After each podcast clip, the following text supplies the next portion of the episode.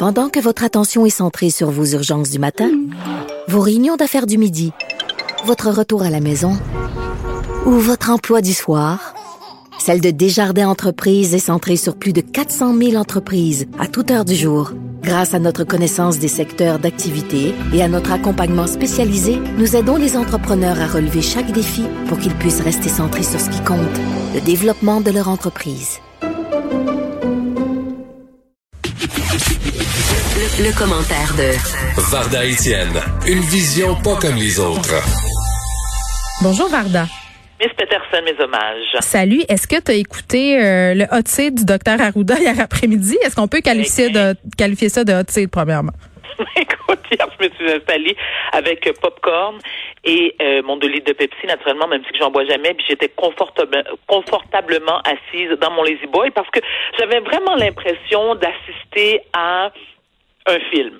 Et quand je dis un film, c'est-à-dire que, vraiment, c'est long, hein, c'est quand même trois heures là, qui s'est fait cuisiner euh, Dr Arruda qui était euh, qui a témoigné à l'Assemblée nationale hier. Mais je dois te dire, premièrement, Pascal Bérubé, qui est un ami personnel de la madame ici présente, c'est sûr que je savais que Pascal allait lui rentrer dedans. Et Pascal Bérubé, il est intense euh, en premier lieu, là, disons-le. Il est passionné, il est passionné par ce qu'il fait. Oui. Oui, là-dessus, je suis d'accord. Dans sa vie privée, il est beaucoup plus calme, je dois, je dois t'avouer, mais c'est vrai que c'est un passionné, puis il maîtrise ses dossiers, puis il prend ça à cœur. Il va au effectivement, oui, oui. Puis tu sais, je veux dire, comme on dit en bon québécois, il a scoré solide hier. Bon, d'accord. Tu sais, si, on, parle de, de Dominique Anglade, était beaucoup plus, euh, plus gentil, plus, euh, euh, je sais pas, euh, posé. Euh, je la trouvais pas du tout intimidante.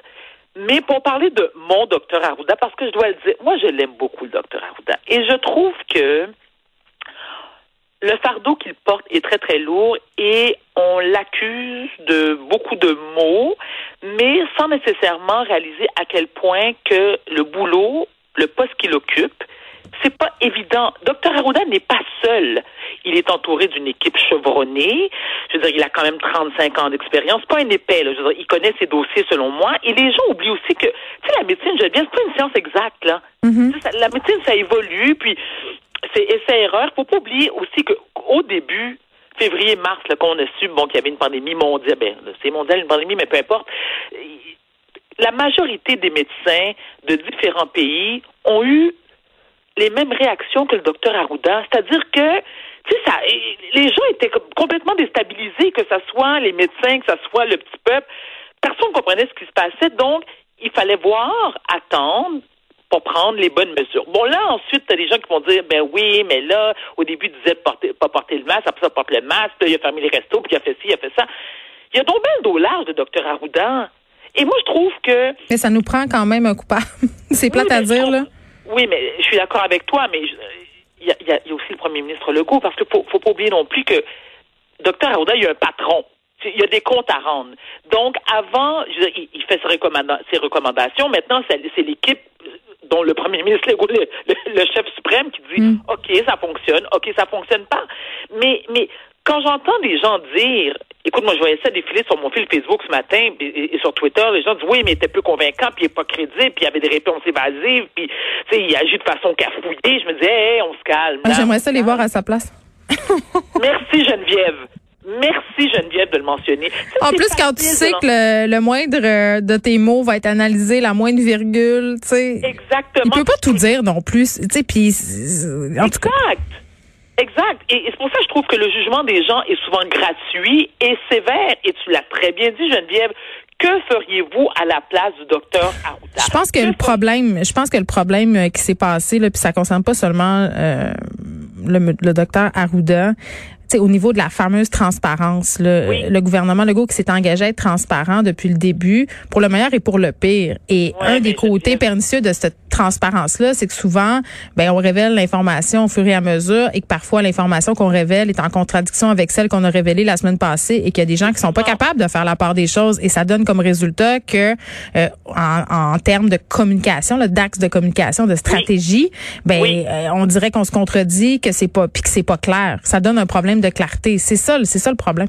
Oui, oui, mais ça, je le conçois parfaitement, mais d'un autre côté, est-ce que le gouvernement est dans l'obligation de tout nous dire?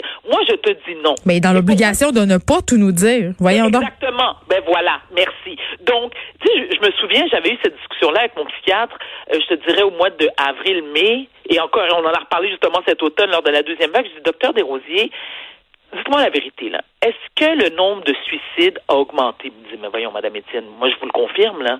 Puis je me dis, mais pourquoi, pourquoi c'est pas connu, tu sais, du grand public? Il me dit, mais Madame Étienne, notre devoir, nous, c'est surtout de ne pas alerter, inquiéter la population. Sauf que je le comprends. Donc, c'est la même chose pour le docteur Arruda et son équipe, et notre premier ministre Legault et son équipe aussi.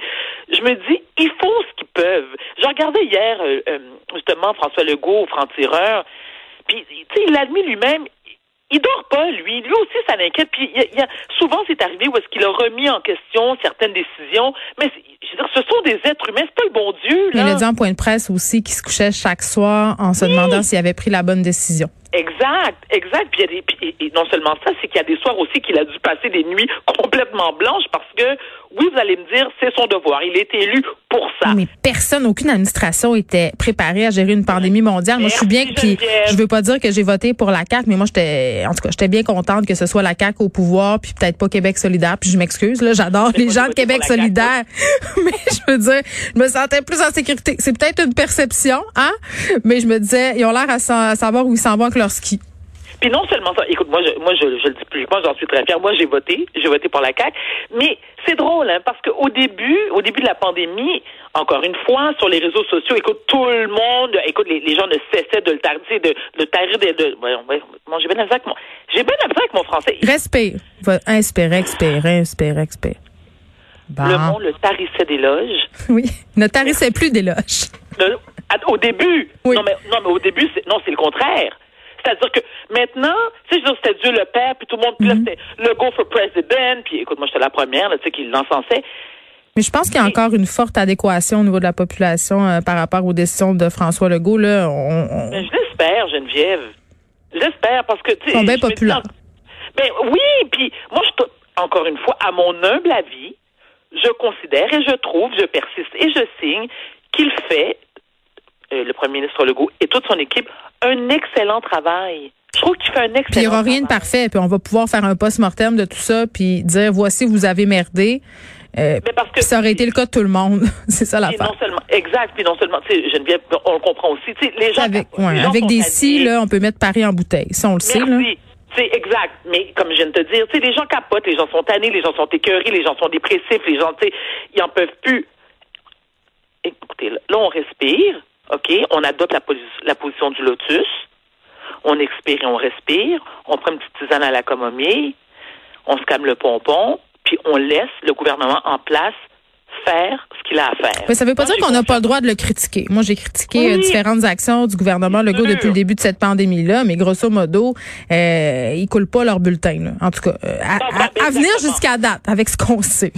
Moi, je sens. trouve que, alors, si on donne une bon, Geneviève, je me permets de te poser la question, si tu devais donner une note à notre gouvernement présentement, c'est quoi?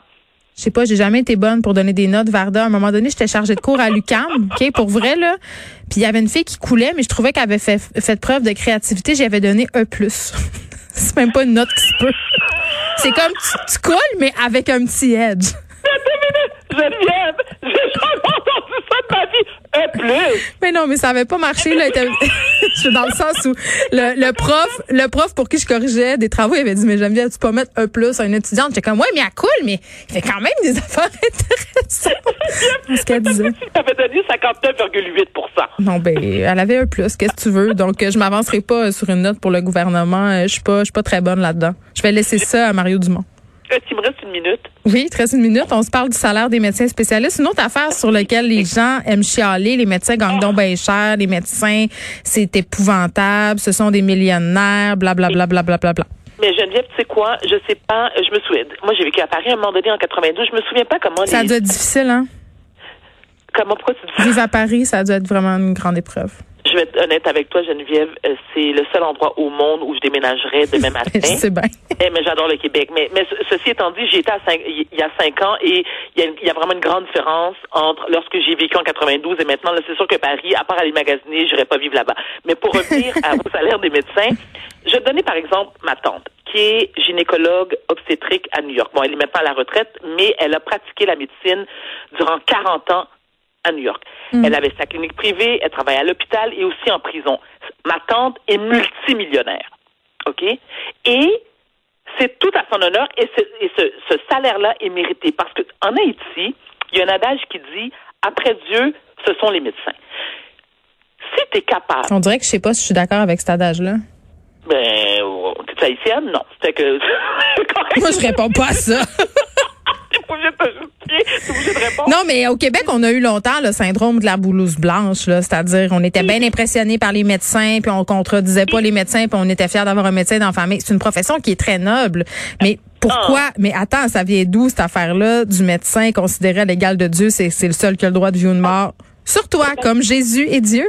Non, mais c'est parce que Geneviève, euh, tu tu on, on va m'analyser un peu, mais ce sont des gens qui sont capables de sauver des vies. Je veux dire, c'est pas. Je comprends. Mais attends, je vais me faire l'avocat du diable. Varda, moi, je suis pas contre que les médecins soient excessivement bien rémunérés, mais au Québec, on a quelque chose qui s'appelle un système de santé universel. Les médecins sont des travailleurs autonomes salariés. Quand Oui, même, faut faire un, un, un. Puis il y a, il y a des il y a- il y, a des affaires qui se sont pas adaptées à la modernité. Je te donne l'exemple des ophtalmologistes, puis je veux pas euh, parler contre les ophtalmologistes, mais les techniques se sont tellement raffinées euh, que ça va beaucoup plus vite qu'avant, donc ils peuvent facturer beaucoup beaucoup beaucoup, donc ils font beaucoup beaucoup beaucoup d'argent. Tu sais, à un moment donné, jusqu'à quel point tu as besoin de faire 2,3 millions, puis je dis pas que c'est ça le salaire des ophtalmologistes là, par année parce ça que tu fait factures. Geneviève, ça fait quoi qu'ils fassent 2, 3, tu sais, 2,3 Mais millions? ça fait rien, ça fait rien. Mais dans une optique où on est dans un système de santé public où les médecins sont des salariés, euh, Oui. ils pourraient avoir un certain plancher. Mais ce plancher-là, il est pas obligé d'être à 200 000. Là. Non, mais attends, Geneviève. Alors, le choix, alors, le choix qu'on leur donne est le suivant. Donc, soit vous, vous pratiquez la médecine au Québec et euh, vous acceptez le salaire qui vient avec, ou, ou parce qu'il y a des médecins extrêmement compétents. Je veux dire, écoute, l'Université McGill est, est, est, euh, réputée pour former les meilleurs médecins au monde. Ou, ben, les États-Unis viennent les chercher, ils vont faire 2,3 millions américains. Ouais, mais ils s'en vont déjà.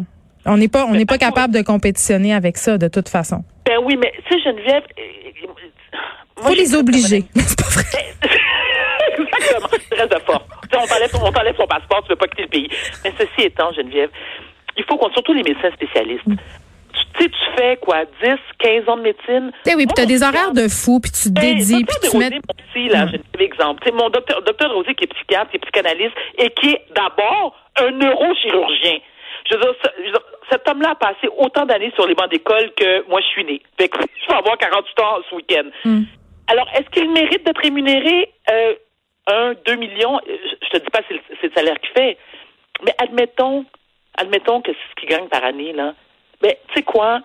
C'est mérité. Puis ceux qui chialent, je, tu vas me dire que c'est pas tout le monde, parce qu'être médecin, pour moi aussi, c'est une vocation. C'est pas tout le monde qui, qui peut pratiquer euh, la médecine. Mais va mettre tes fesses, 10-15 ans. Oui, ça, je le comprends. euh, Je comprends, OK? Varda, mais il y a des exemples quand même en ce moment, là, euh, avec la pandémie, des médecins spécialistes qui ont été réaffectés pour faire des enquêtes épidémiologiques qui gagnent 211 pièces de l'heure versus des infirmières qui gagnent 24 à 39. C'est un peu frustrant. Je comprends les gens euh, et les Oui, infirmiers, les infirmières en premier lieu d'être fâchés. Mais c'est un vaste débat, le débat des médecins et des Exact. médecins spécialistes en particulier. Euh, moi, euh, je te dirais tout de suite que je loge à l'enseigne des gens qui pensent que les médecins devraient être très, très bien payés. Voilà, c'est dit. On se retrouve demain, Varda. À demain. Non, à lundi, ma chérie. Ah oui, demain, on est vendredi. oui. Vendredi, c'est Martin. Geoffroy. Va prendre soin de toi. Merci, bon week-end. À lundi.